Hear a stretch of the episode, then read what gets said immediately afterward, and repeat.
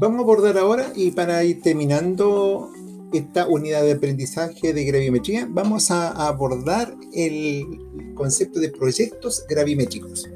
Los proyectos son los que hace generalmente una empresa consultora geofísica que se dedica a hacer estas mediciones para otros, o bien puede hacerlo, eh, puede usted ser contraparte, puede estar dentro de una empresa minera y la cual tenga que estar vigilando, tenga que estar eh, eh, controlando un proyecto que le, van a realizar una empresa contratista. Así que por eso es que es bueno que usted se maneje con estos, con estos términos, con estos conceptos, para que pueda eh, controlar en forma eficiente un proyecto o bien que lo pueda ejecutar si es que usted lo planifica. Dentro de los proyectos geofísicos y en particular la gravimetría, tenemos que considerar dos ítems, dos eh, dos áreas en las cuales nos vamos a abocar para este proyecto. Primero, eh, lo que tiene que ver con, con, el dinero, los costos, ¿no es cierto? Y en segundo lugar, lo que tiene que ver con el tiempo y que se materializa a través de la carta Gantt. Los costos van a ir asociados, depende del, del tamaño del proyecto. Eh, generalmente se, se, cobra, se cobra por punto medido, por cada punto medido en gravedad y altura o bien en algunos casos cuando las empresas ya tienen eh, la altura de los puntos, que generalmente lo dejan estacado el, lugar, con estacas, con números, eh, a veces solamente le piden que realice la medición de gravedad. El costo promedio de cada punto gravimétrico, incluido la altura, es de 100 dólares. 100 dólares por cada punto medido. Usted tiene que considerar otros ítems también eh, en el proyecto es, primero tiene que pensar en trasladarse hacia el lugar, hacia el lugar del proyecto, medir, ¿no es cierto?, que puede ser varios días, y después regresar. Esa etapa se le llama la movilización y demovilización. Y va a depender qué tan lejos es con respecto, por ejemplo, a Santiago. No es lo mismo que usted tiene que ir a medir eh, a, a, Arica, ¿no es cierto?, que vaya a medir a Rancagua, que está a una hora de viaje. Entonces, ese costo de movilización, demovilización, tiene que ponerlo eh, atendiendo qué tan lejos el lugar en que usted va a trasladarse y los medios que va a requerir.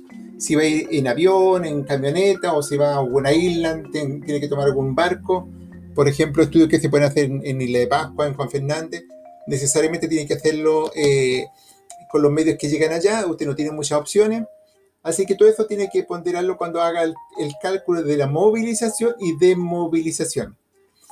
Eh, en los proyectos generalmente se cobra una sola vez la movilización y demovilización. Si usted tiene que volver a mitad de proyecto, porque en Navidad, porque hay un cumpleaños, porque fiestas patrias, eso el cliente eh, a la empresa que usted le va a hacer el trabajo no se lo va a pagar. Así que considérelo.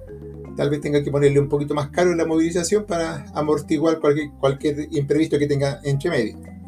Primer ítem entonces, movilización, demovilización. Y segundo, eh, los puntos gravimétricos que va a depender de la cantidad de puntos que va a hacer. Si hace 80 puntos y vale 100 cada uno, por supuesto que ya tiene 8 mil dólares a cobrar.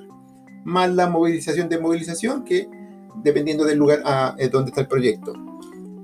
Otro ítem importante eh, que tiene que considerar eh, posteriormente que regresó de terreno, tiene que considerar el proceso de los datos y creación del informe eso es una sola vez que se cobra.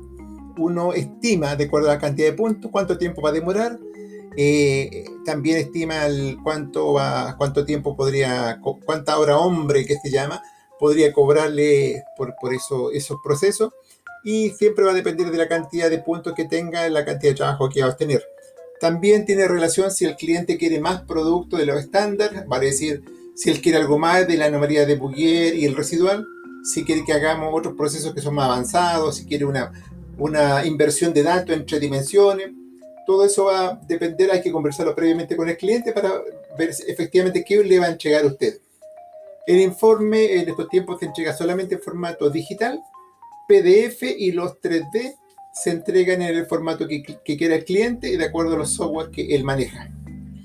Eh, también uno acostumbra para las presentaciones, cuando tiene que ir a presentar el proyecto, los resultados, hacer un pequeño video con vista en tres dimensiones, dos dimensiones, un par de fotos de terreno, para convencer un poco al cliente que el trabajo que usted está haciendo es bueno y que los resultados son los resultados que esperaríamos de acuerdo a esta tecnología.